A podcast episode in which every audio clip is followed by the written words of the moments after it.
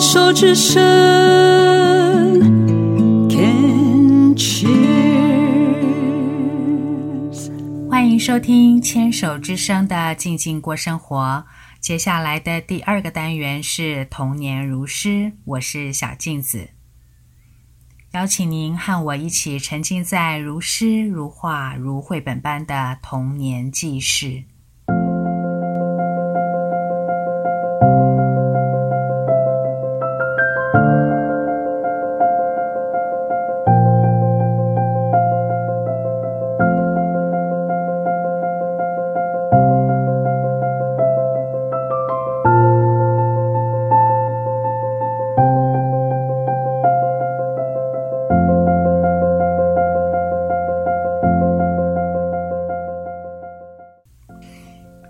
集说了教师宿舍拆除竹篱笆、修建砖墙的过程中，小孩子们在短暂出现的大院子里肆意的奔跑玩耍。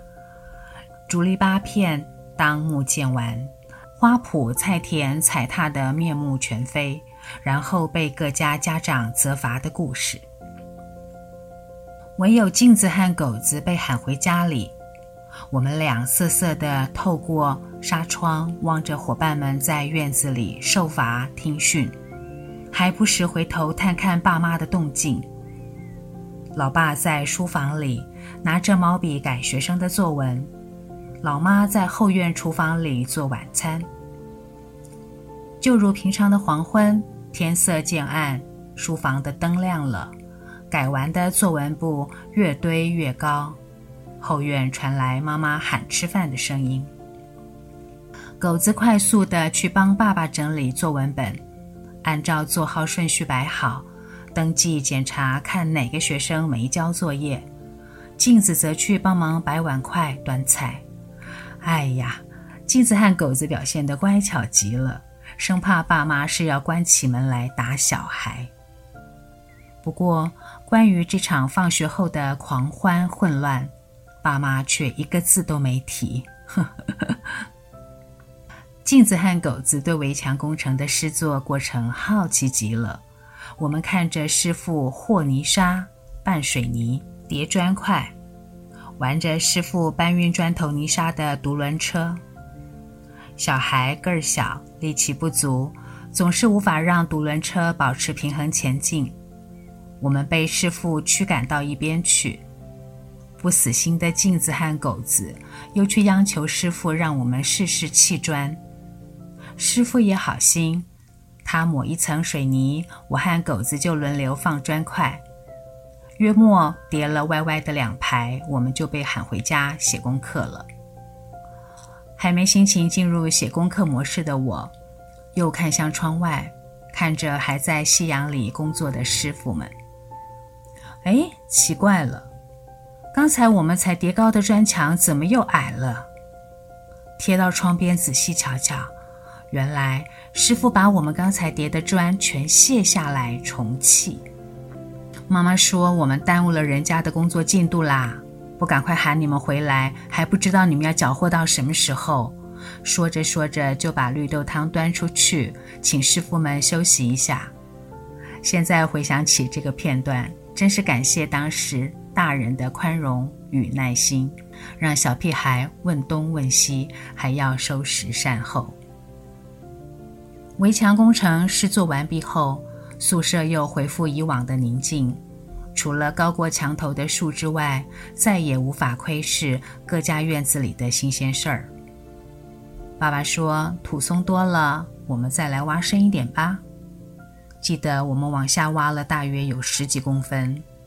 爸爸在角落里插进竹子，种下葡萄树苗，然后覆土，搭起棚架。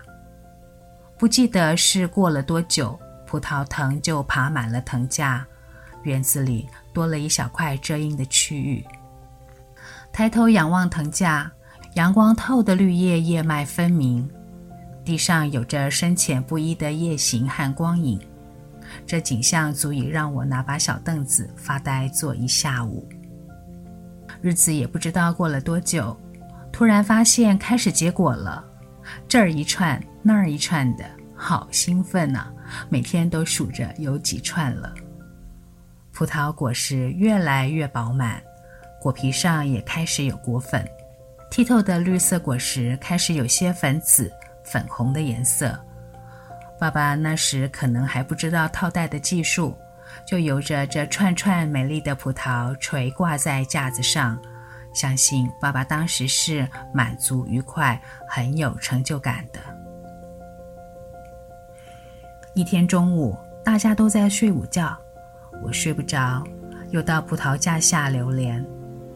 大门半掩着，邻居小男孩溜了进来。我们叽叽喳喳地讨论着哪一串可以吃了。小男孩说他吃过各种葡萄，绿的、紫的、进口的，所以他判定有几串葡萄已经成熟，可以摘了。他说：“再不摘下来就要喂鸟喽！”啊，真的呀？那得帮爸爸保护这些美丽的葡萄呀。于是我们搬了凳子。拿了剪刀，剪了几串看起来有些红紫的葡萄，摘了几颗试吃。呃，怎么都是酸涩的呀？小男孩说：“没关系，放几天就会好吃了。”哦哦哦，这样哦。突然，爸爸出现，看到地上的葡萄和葡萄皮，气得拿起扫把就是一顿狂揍。我们吓得夺门而出。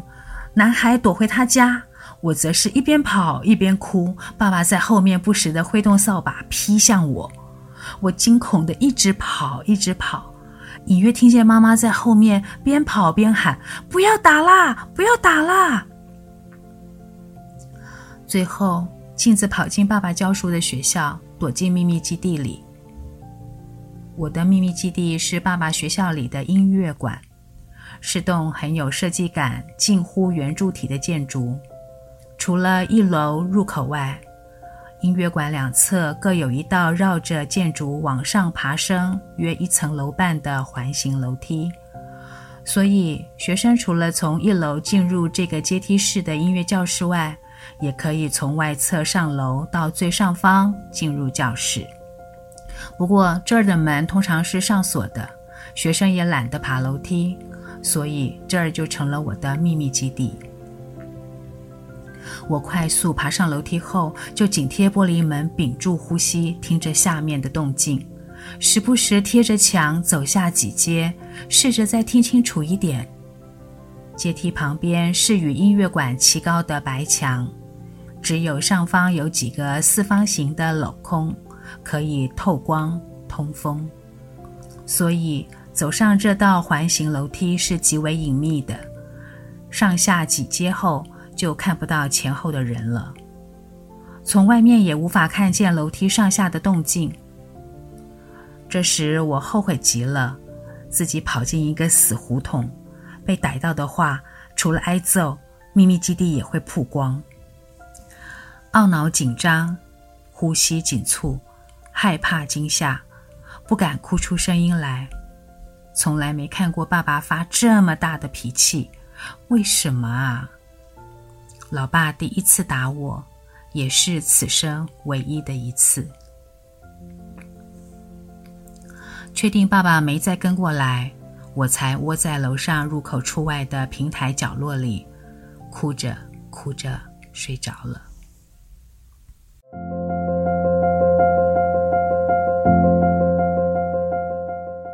恍惚中听见了钢琴的琴音，透过玻璃看见一个大哥哥的背影。我趴在门上想看清楚些，玻璃门竟然被推开了。头一回走进这美丽的音乐教室，好奇欣喜极了。我蹑手蹑脚地拾级而下，坐在大哥哥的左后侧。钢琴曲调听来，悲凉哀怨，还有点日本民谣的味道，与我当时的心境甚是贴合。听着听着，又自怨自艾了起来，心里小剧场里再度上演了“我不是他们的亲生女儿”的戏码，眼泪扑簌簌地流下来。大哥哥跟我说，他弹的是日本民谣《荒城之月》，不太难，想不想学？要要要！抹了眼泪，跑向琴台。于是我学会了第一段的乐句。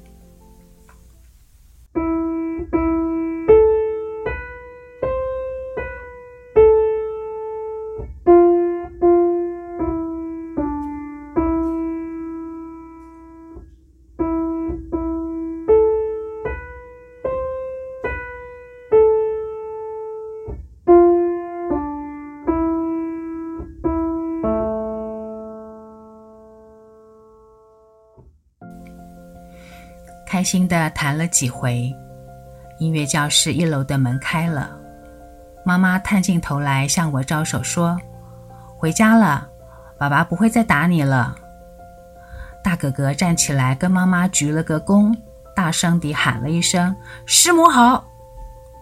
啊，吓了我一大跳。大哥哥摸摸我的头说：“好了，不要哭了，回家去吧。”牵着妈妈的手回家时，音乐馆里又传出《荒城之月》的变奏，天色暗了，灰蓝夜空中的月亮明亮地发出冷光。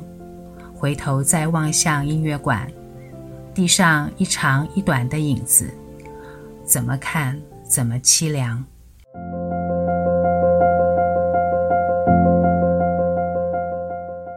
镜子被痛揍的事，就在幽怨的琴声里落幕了。过些天，妈妈才跟我说，爸爸全都听见小男孩和我的对话。他气男孩心眼坏，吹牛怂恿，气我天真太傻，拿了棍子想揍男孩。但毕竟他是别人家的孩子，所以只好大阵仗地揍自己家的小孩，让他们家家长听见。事后再回想，那天音乐馆楼上的门没锁。妈妈直接来音乐馆喊我回家吃饭。大哥哥认识妈妈，原来爸妈知道我的秘密基地，喊来学生照看我。镜子的躲藏、哭泣、睡着的时间，其实是被保护的。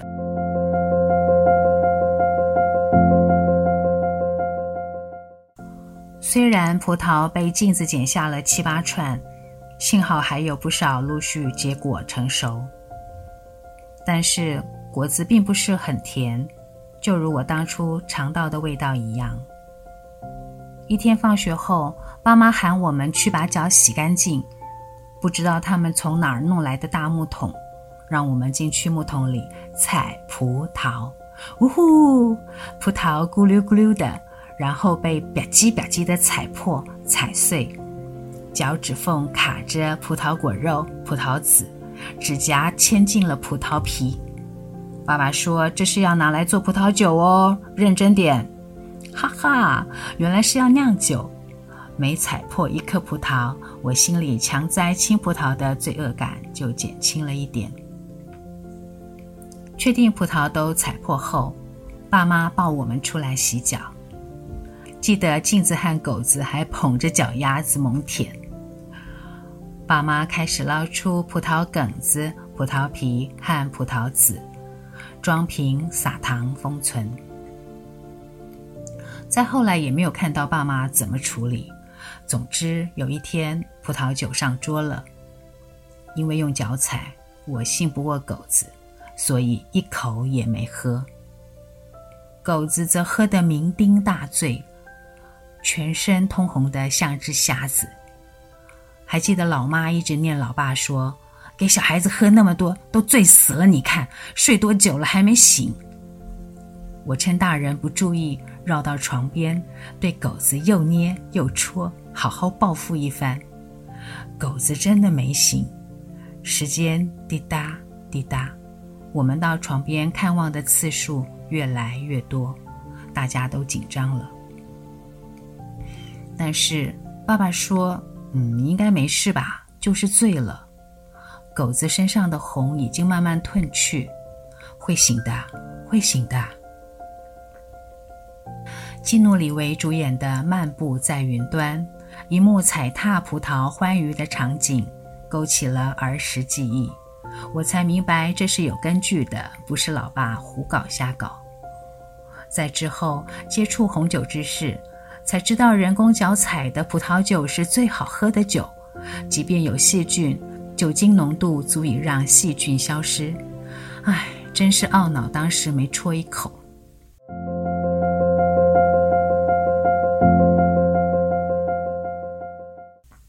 镜子被痛揍的丢脸往事说完了，刻骨铭心的惊恐，在一段时间后的理解明白中渐渐淡化，不再怨恨害怕，多的是更多的想念和感谢。